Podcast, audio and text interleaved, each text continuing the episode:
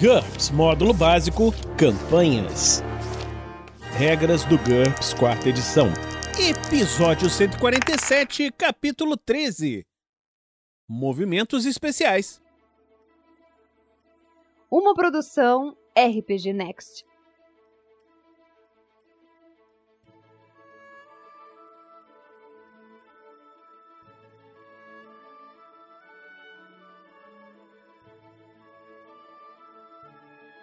Fala galera, bem-vindos a mais um Regras do GURPS quarta edição. Nesse episódio estamos continuando o capítulo 13, falando sobre movimentos especiais. E aqui comigo está o Heitor. Fala aí, Heitor, tudo bem? Opa, Vinícius, beleza? Sempre um prazer aqui, como sempre, tá gravando com você. Olha, olha, isso aqui é uma aula de atuação, Vinícius, porque... é isso aí, cara. Então vamos começar aqui, Heitor. É, eu vou pedir para você ler essa parte do, essa primeira parte aí dos movimentos especiais os movimentos em alta velocidade.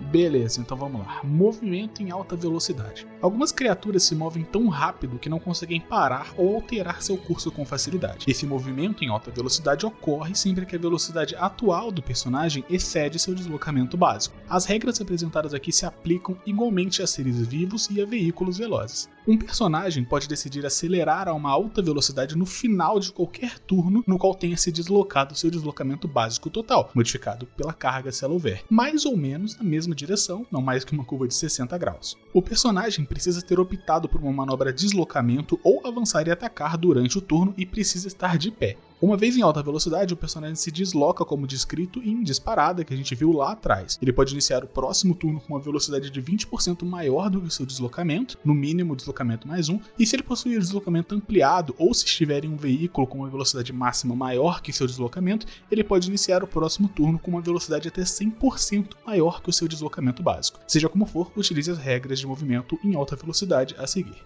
Velocidade. Mantenha um registro da velocidade em metros por segundo. O personagem pode aumentá-la ou diminuí-la no final de cada turno. Veja a aceleração a seguir. Contudo, o personagem é obrigado a se deslocar o tanto da sua velocidade. Ou seja, se sua velocidade for 17, ele deve se deslocar 17 metros.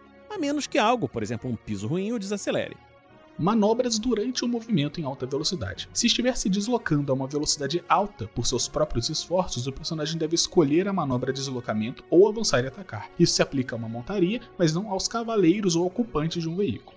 Se não o fizer, ou se não tiver ninguém controlando o veículo, por exemplo, você pode ver sobre perdendo o controle na página 395 direção e raio de rotação. Em velocidades altas é difícil mudar rapidamente de direção. É preciso continuar se movendo mais ou menos para frente. Uma grande alteração de direção até 60 graus só é possível depois de um deslocamento para frente maior ou igual à velocidade atual sobre o deslocamento básico em metros, arredondando para baixo. E seu valor é o raio de rotação. Por exemplo, um objeto de deslocamento básico 5, movendo-se a uma velocidade de 13, precisa deslocar pelo menos 13 sobre 5, ou 2,5 metros, arredondando para 2 metros, entre cada mudança de direção. Até ter se movido uma distância igual ao seu raio de rotação, o personagem precisa continuar se movendo para frente. Se as regras de combate táticos estiverem sendo usadas, o personagem pode se deslocar para qualquer um de seus três hexágonos frontais, mas sem mudar de direção. Se tiver pernas ou algo semelhante, o personagem pode fazer um teste de DX ou de salto para evitar obstáculos. Caso contrário, ele colide contra qualquer coisa que não possa contornar ou que não saia de sua trajetória. Observação: essas regras são cinematográficas, mas são fáceis de usar. Um raio de rotação mais realístico seria a velocidade ao quadrado sobre 10 metros. Quem gostar de complexidade pode usar essa regra.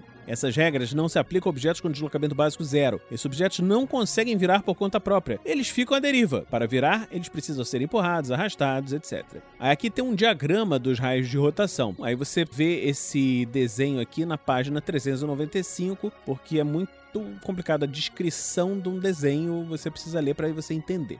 Atacando e defendendo. É possível lutar normalmente mesmo em alta velocidade sempre se submetendo aos limites da manobrabilidade. Um personagem pode se esquivar, mas ele não pode usar a opção de retirada ou um mergulho de proteção. O mestre sempre deve aplicar os modificadores de velocidade quando esse personagem em alta velocidade está sob ataque ou atacando alguém a aceleração. No final de seu turno, se a velocidade atual de um objeto for menor que a sua velocidade máxima, ela pode ser aumentada em um valor igual ao seu deslocamento básico até o máximo igual à velocidade máxima relacionada. A velocidade máxima é 20% maior que o deslocamento, no caso de uma pessoa em disparada que não tenha a vantagem deslocamento ampliado.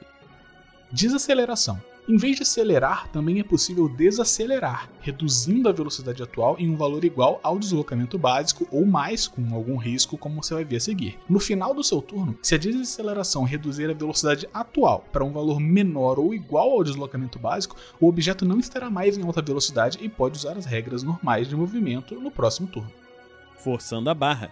É possível desacelerar um valor até o deslocamento básico vezes 2. Também é possível tentar mudar de direção antes de se deslocar a distância necessária. Isso requer um teste de X mais 3 ou um teste de operação de veículo modificado pela manobrabilidade do veículo no caso de 1 uma desaceleração brusca requer um teste com uma penalidade de menos 1 para cada 2 metros por segundo inteiros, além do deslocamento básico pelos quais a velocidade é reduzida. Por exemplo, um objeto com deslocamento básico 5 desacelerando 9 metros por segundo resulta numa penalidade de menos 2. Uma curva não prevista, uma, ou uma curva fechada de 120 graus em vez de 60 graus, requer um teste com uma penalidade de menos 1 para cada incremento completo de deslocamento básico pelo qual a velocidade atual excede o deslocamento básico. Por exemplo, um objeto com deslocamento básico 3 movendo-se 23 metros por segundo, deve fazer um teste com uma penalidade de menos 6. Em caso de fracasso, o objeto perde a tração e cai ou rodopia sem controle. Veja perdendo o controle a seguir. Movimento tático. Se as regras de movimento tático estiverem sendo usadas em conjunto com as regras de movimento em alta velocidade, os pontos de movimento equivalem à velocidade no início do turno.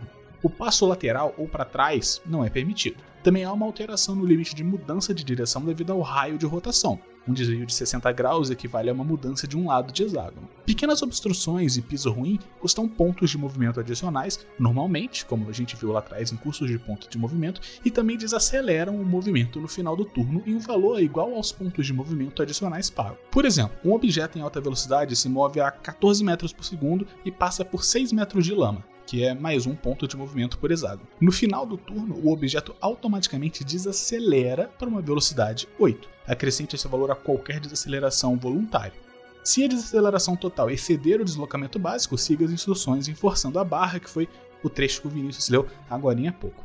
Se exceder o deslocamento básico vezes 2, o objeto automaticamente perde o controle. Perdendo o controle. Um personagem que estiver correndo no solo e perder o controle, tropeça. Ele cai e desliza para frente por um quarto do restante do seu movimento, a menos que atinja algo, e depois para. Se cair no chão e deslizar até parar sem atingir nada, o personagem sofre o dano normal de uma queda na velocidade que estava. Veja a queda que nós veremos na página 432. Se ele atingir algo, sofre e causa dano por colisão. Veja dano por colisão, que nós vamos ver no futuro.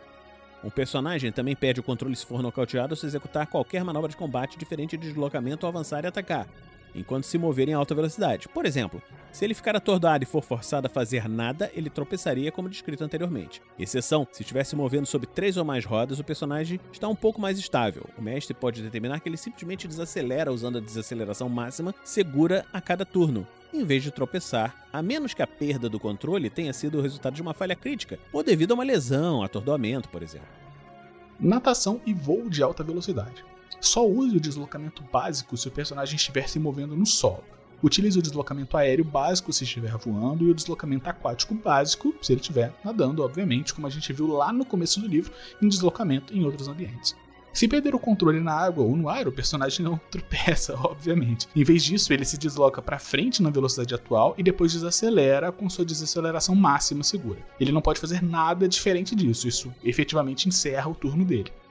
Regra opcional: mudança de posição com armaduras. Para quem deseja mais realismo, é possível permitir que o nível de carga afete o tempo necessário para executar uma manobra mudança de posição. Com nível de carga zero, que é nenhuma, ou 1, um, que é leve, a mudança de posição leva 1 um segundo, como é normal. Com nível 2, que é a média, leva 2 segundos e assim por diante. Enquanto o personagem estiver mudando de posição, considera-se que ele está na posição antiga. Essa regra pode atrasar a sessão, mas também concede uma vantagem realista a combatentes com armaduras leves, né? Eles conseguem, de fato, como explica a regra opcional, mudar de posição mais facilmente, porque eles estão né, com roupas mais leves, é meio, meio óbvio. Então, estamos terminando por aqui mais esse episódio do Regras do GURPS quarta edição. Esperamos que você esteja gostando dessa série. Se você gosta dessa série, você pode considerar nos apadrear em picpay.me rpgnext ou em padrim.com.br rpgnext. Uma coisa interessante que está acontecendo é o financiamento coletivo do livro das Crônicas Esquecidas. Você pode procurar a RPG Next no site do Catarse e nos apoiar. Nós já batemos a meta! E agora estamos tentando desbloquear metas estendidas. Então, vá lá e nos apoie.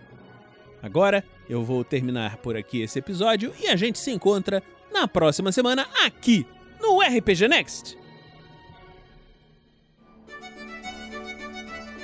Regras do GURPS, quarta edição.